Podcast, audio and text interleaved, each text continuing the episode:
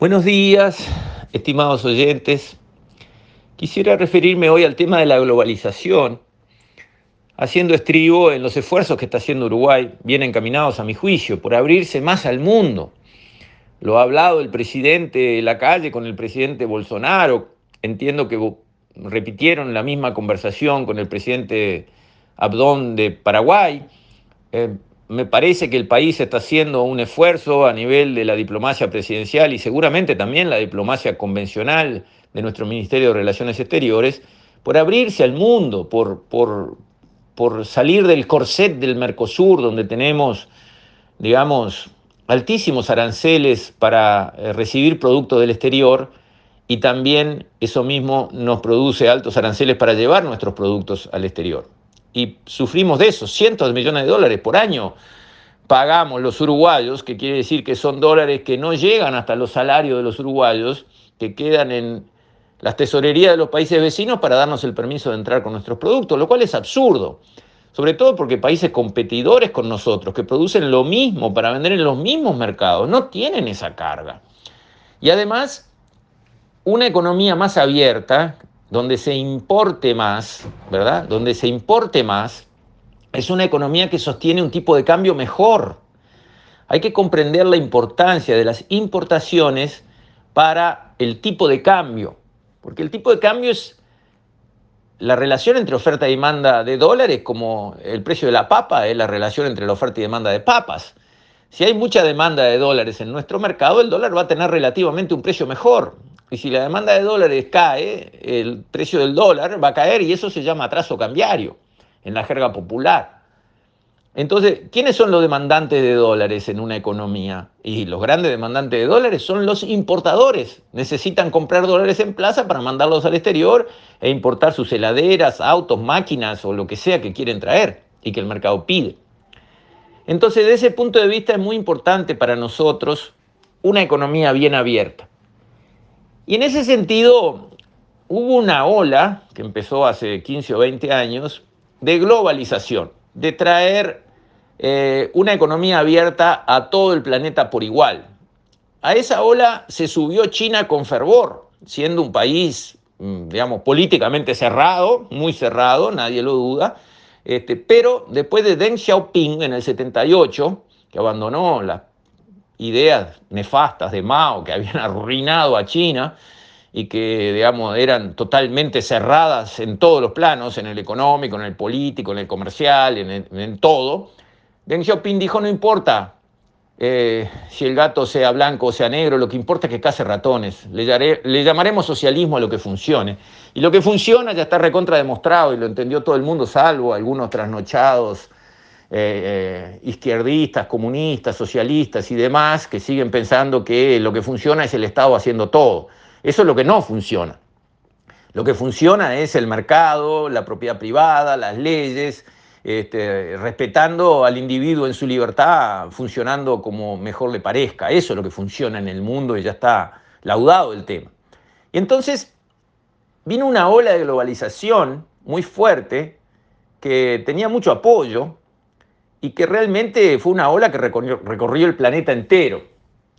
Esa ola le llegó a todo el mundo y lo que no nos dimos cuenta en su momento es que, como dijo Friedman, no hay almuerzos gratis. O sea, nada viene sin una factura atrás.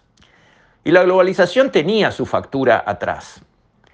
¿Qué es lo que pasa? Los estudios económicos muestran que la globalización favorece a los eh, recursos abundantes y perjudica a los recursos escasos de un país. Los recursos son los factores de producción, sabemos, ¿no? Los factores de producción antes se consideraban tres, ahora se dice que son cuatro.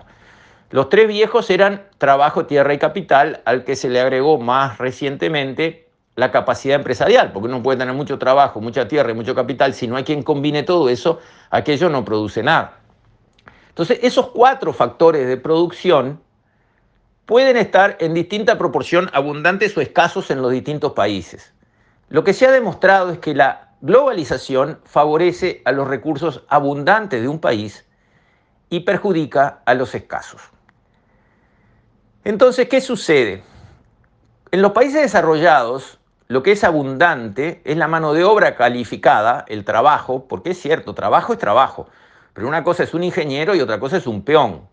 Dentro del trabajo deberíamos mirar trabajo calificado, por llamarle así, y trabajo no calificado. En los países desarrollados hay abundancia de trabajo calificado y eso es beneficiado por la globalización, como dice los estudios, el análisis que ya se han transformado prácticamente en una ley. La globalización favorece los recursos abundantes de un país y perjudica los recursos escasos de un país. Entonces, en países desarrollados tienen abundante capital, bueno, por algo son desarrollados, son ricos, tienen mucha plata y favorece el trabajo calificado. Tienen muchos ingenieros, obreros súper calificados, etcétera, etcétera. A su vez, en nuestros países, la globalización favorece nuestros recursos eh, abundantes. Nosotros como recurso abundante tenemos la tierra.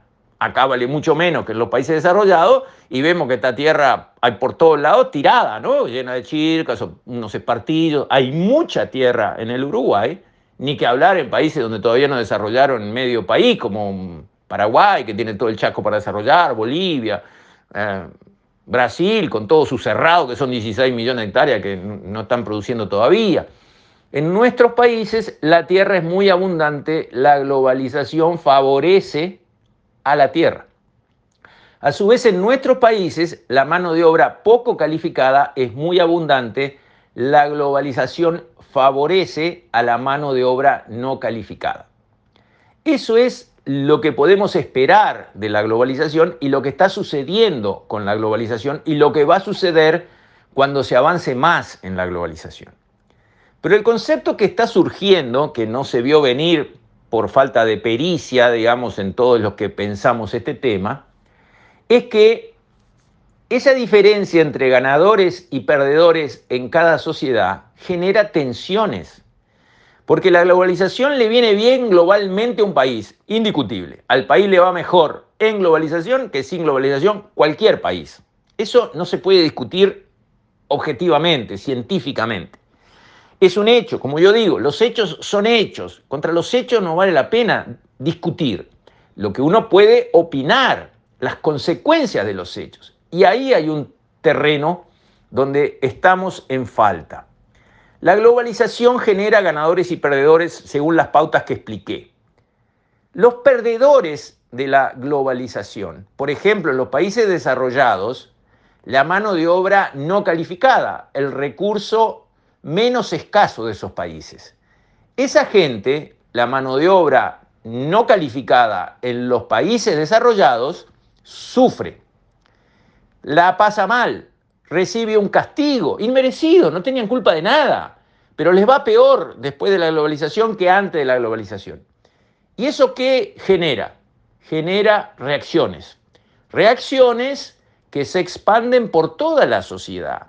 Eso se llama Trump, se llama Brexit, se llama el nacimiento de los partidos nacionalsocialistas en Europa y de extrema derecha que vienen con reclamos terribles y que se expanden hasta el antisemitismo y, este, el antiinmigrante y, y todo lo que se pueda imaginar de más ruin de la manera de ser del ser humano, todo eso viene creciendo en aquellos lugares donde esos sectores perdedores han sufrido más.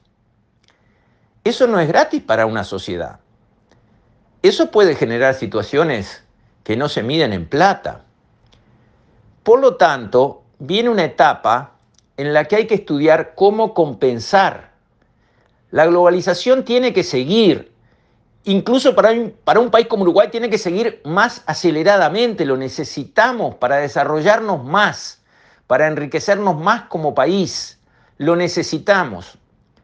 Pero no podemos ir a una globalización del estilo nade o húndase, sink or swim.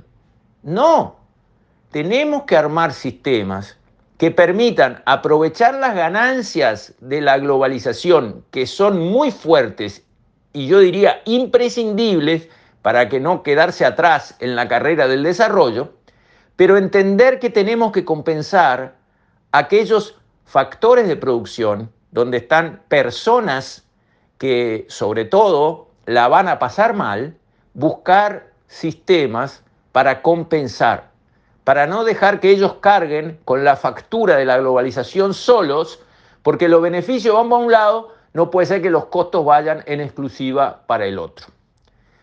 Es un tema para plantear, para pensar, para reflexionar, sin etiquetas, sin banderas, con conocimientos técnicos, con sabiduría y con visión de futuro. Con esto, estimados oyentes, me despido. Hasta mañana, si Dios quiere.